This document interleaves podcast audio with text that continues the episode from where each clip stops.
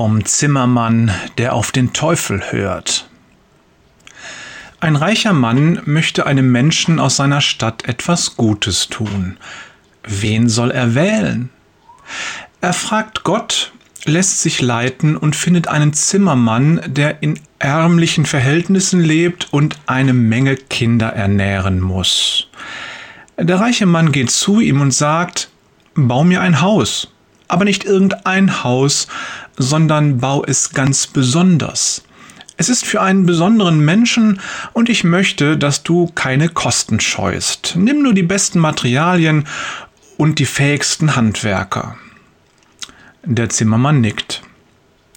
Der Reiche fährt fort, hier hast du ausreichend Geld, abrechnen werden wir danach.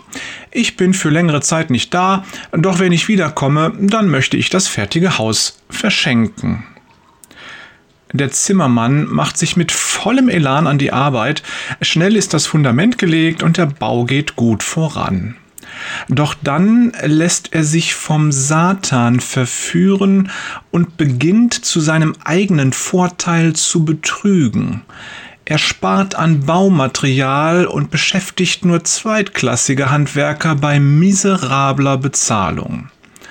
Fehler und Pfusch überdeckt er mit Farbe und Putz. Sechs Monate später ist der reiche Mann zurück. Die beiden treffen sich und der Zimmermann sagt, hier ist der Schlüssel zu deinem Haus, ich habe alles so ausgeführt, wie du es wolltest. Da bin ich aber sehr froh, sagt der Reiche, dass du das getan hast, denn der besondere Mensch, für den du dieses Haus gebaut hast, bist du selbst. Breit grinst er den Zimmermann an. Ich schenke dir dieses Haus, damit du und deine Familie darin leben können. Das ist ein krasses Beispiel, was passieren kann, wenn wir auf den Teufel hören. Es ist allerdings noch sehr viel krasser, wenn du dir von ihm einreden lässt, dass du Jesus nicht brauchst.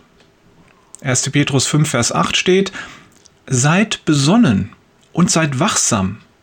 Euer Feind, der Teufel, streift umher wie ein brüllender Löwe, immer auf der Suche nach einem Opfer, das er verschlingen kann.